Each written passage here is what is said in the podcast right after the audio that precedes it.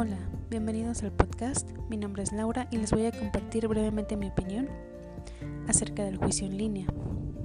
Bueno, para aquellas personas que no quieran presentar una demanda en la vía tradicional, es decir, en papel, existe el juicio en línea como parte del avance tecnológico en el que diversas dependencias y entidades han implementado cada vez más herramientas tecnológicas que ayudan a prestar un mejor servicio y a su vez el Tribunal Federal acerca más a las personas al acceso a la justicia. Recordemos que nuestra Constitución regula algunos artículos en lo referente a la impartición de justicia, lo cual establece que debe ser pronta y expedita. Es por ello que los legisladores crearon el juicio en línea, mediante el cual se pretende impartir justicia de una manera más eficaz, con lo dispuesto en el artículo 17 de nuestra Carta Magna.